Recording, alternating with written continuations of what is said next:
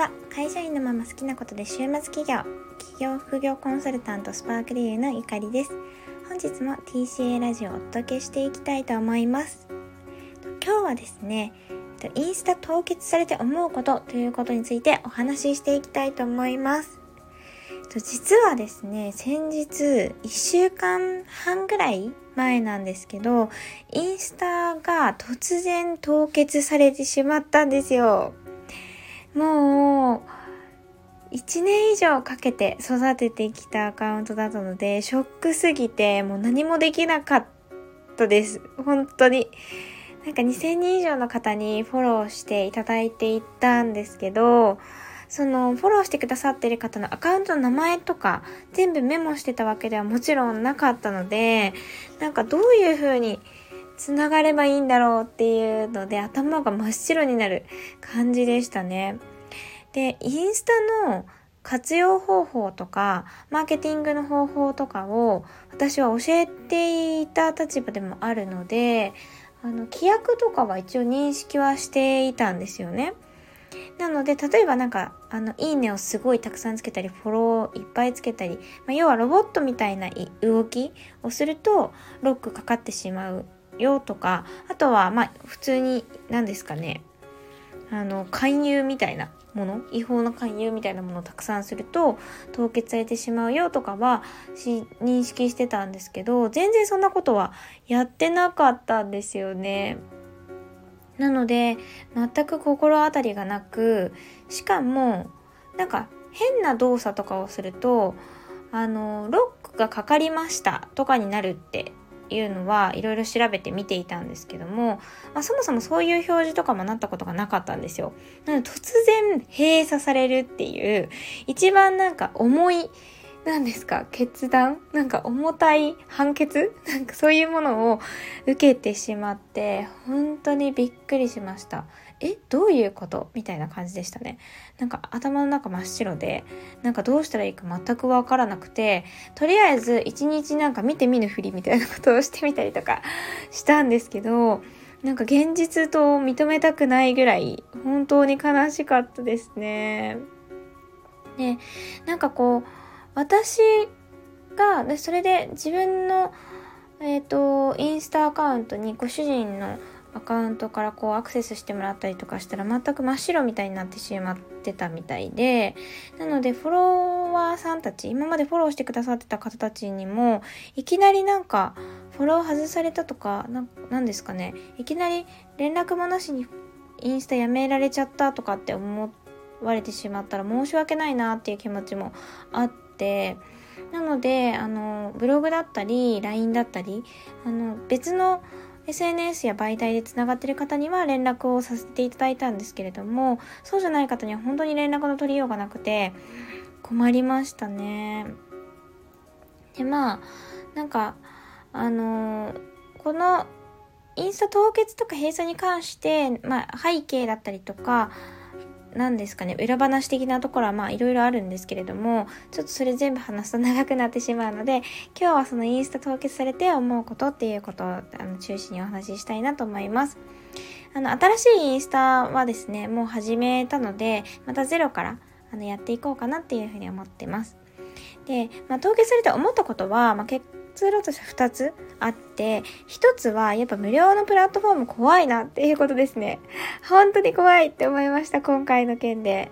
で、インスタグラムはやっぱりユーザーさんも多いですし、あの、今後使わないっていう選択肢はないかなって私的には思っているんですけど、やっぱ無料のプラットフォームだけになんか、うんと、頼るのはもうやめようって思いましたね。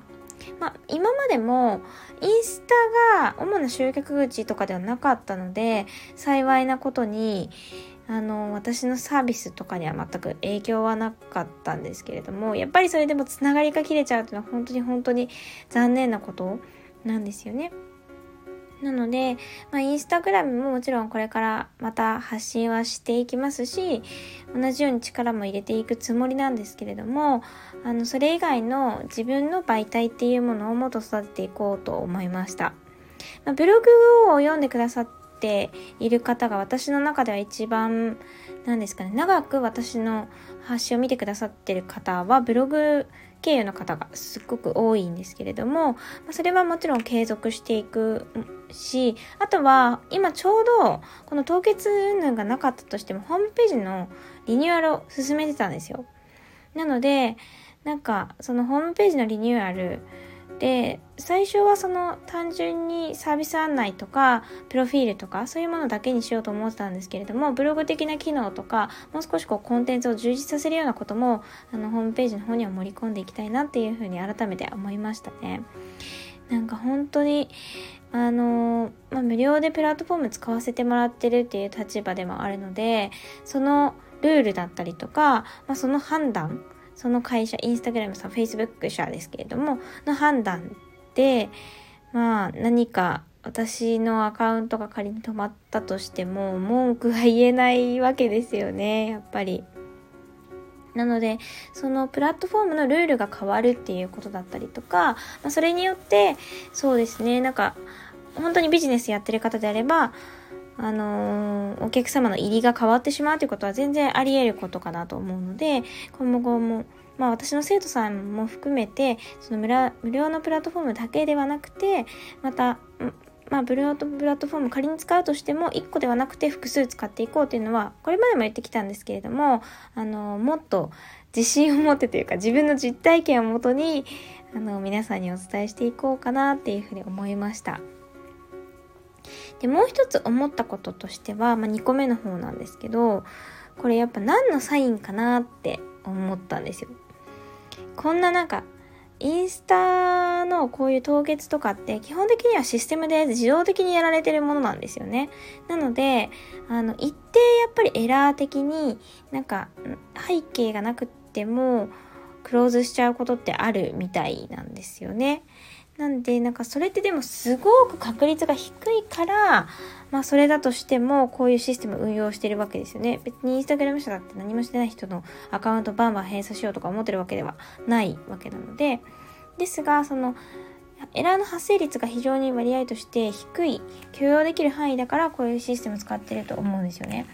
で考えた時にそれに私が当たったわけじゃないですか。当たったのか外れたのか ちょっとわかんないんですけどなんかだからこれって何のサインなんだろうっていうことを思いましたね。なんか単純に悲しいとかはもちろんあるんですけどここからなんか何のこうきっかけを得ればいいのかなっていうことをまず考えましたね。で思ったこととしてはなんかちょうど本当ホームページのリニューアルしようと思っていたタイミングでしたし少しブランディングの方向性もまあ大きくは変えないんですけど少し変えようかなって思ってたタイミングだったのでなんかある意味良かったのかなとかは思いましたね。なのであのー、身近な方とかにも言ったんですけどまあリブランディングだと思ってあのゼロからになっちゃうけどインスタグラムまたやりますみたいな感じで身近な方たちには言ったんですけれどもそういう気持ちですね。なんか、まあ、これが起こったことも必然といえば必然なんじゃないかなっていうふうに捉えて新しく、まあ、また発信していきたいと思っています。なので、せっかくなので、こう、今までのインスタアカウントって、私としては結構ビジネスネタを中心に発信していくっていうことと、特に新規の方、あんまり知らない方が私を知ってくれるっていうきっかけになる媒体がインスタグラムっていう位置づけではあったんですけれども、ちょっとその位置づけとか、私の発信内容とかは変えていこうと思っています。なんか今までと全く同じだったら、なんか、意味ないかなと思って今回こう凍結されちゃってなくなっちゃったっていうことが今までの延長線上でまあもう一回やりますだけだったらつまんないなっていうふうに思ったのでせっかくあのー、なくなったでまたゼロからやるでゼロからインスタグラムやることって今回の件なかったらもうなかったと思うんですよね。二度となかったんじゃないかって思うぐらいなので、まあゼロからできるっていうことを踏まえて、またちょっと違うことを試していきたいなというふうに思っています。で、ちょうどその、私がインスタグラムを教えてる人って多分いろんな方がいると思うんですよ。で、私はインスタグラムだけを教えてるとかでは全然なくて、ビジネスの一部としてインスタグラムのことも教えてるって感じなんですけれども、なんか教えてる人って基本フォロワーは多いと思うんですよね。当たり前なんですけれども、なんでそういう、まあ私言っても多いって言っても2000ちょっとしかあの別にないのでもちろん1万とかね言ってる方とかと比べたら全然しょぼいとは思うんですけれどもとはいえその一回そういったインスタグラムを育ててでそこからあの実際にこうビジネスにつなげるっていう経験もしてきた身としてはそれをなんか私がゼロからまたやっていくことでうんとゼロからの過程を誰かに見てもらえるっていうのはなんか見てる人側にとっても何かしら学ぶことがあるんじゃないかなっていうふうに思います。特に私の今の生徒さんとかってインスタグラム今育ててる最中なんですけれども私がなんならゼロから私より全然あの生徒さんの方が今はフォロワーさん多いわけですよね。当たり前ですけど私ゼロからのスタートなので。なので、そう考えるとそのゼロから私がどう育てていくのか、なんでこの発信をするのかとか、そういうのを旗から見るのって結構面白いんじゃないかなって思ったりするので、なんか私がその教材というか、その失敗するにしても、テストして失敗してまた変えていくにしても、なんかその教材となって皆さんに見てもらえる。で、まあそのうまくいってもうまくいかなくても面白がってもらえるとすごく嬉しいなっていうふうに思います。で結構今回はそのプライベートネタもどんどん載せていきたいなと思っていますしなんかビジネスのためというよりはやっぱりなんか改めて新しくインスタ始めて思ったことは今までつながってた方があの、私がインスタ消えちゃったみたいなことを聞いて、あの、すぐにフォローしてくださって、お帰りなさいってたくさんの方に言っていただいたんですよね。なので、なんかそれが本当に嬉しくて、インスタグラムっていうのは、あの、ビジネスに活用することももちろんできるんですけれども、その人と人とのつながりがやっぱ根本にあるわけなので、その人とつながってて、で、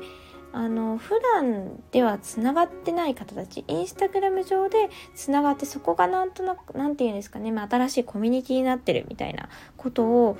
でそれがなんか私にとってすごく安心できる場所になってるっていうことを改めて今回感じたので本当になんかつながってくださった方への感謝があの以前にも増してなんか実感することができました。なのでそういったなんか人と人とのつながりっていうのをもっともっと大事にできるようにしていきたいなっていうふうに思っています。なのでもしなんかあのー、私のインスタグラムにご興味がある方はですね、是非つながっていただけたら嬉しいですし、なんか私もインスタグラム経由でいろんな方と知り合えるしなんかちょうどメッセージとかもすごく交換しやすいシステムなのでそれをすごい活用してたくさんなんか友達というか、うん、人と人とのつながりを作っていけたらなっていうふうに改めて思っています。なのでなんか今までとこう向き合い方みたいなのがすごく変わったのと、まあ、改めてやっぱ身近な方たちこうすぐにつながってくださったような方たちの大切さとかが本当に分かってそれが本当に嬉しかったですね。はい、ということでインスタ投稿されて思うことということを今日はお話ししてきました。ちょっと長くなりましたが、今日はこの辺で終わりにしたいと思います。本日もご視聴いただきありがとうございました。TCA ラジオではビジネスやキャリアアップに役立つ情報、あとは、まこういった感じで、現役パラレルキャリアの私のライフスタイルなどをお届けしていきます。次回もぜひ聴いていただけたら嬉しいです。ありがとうございました。バイバイ。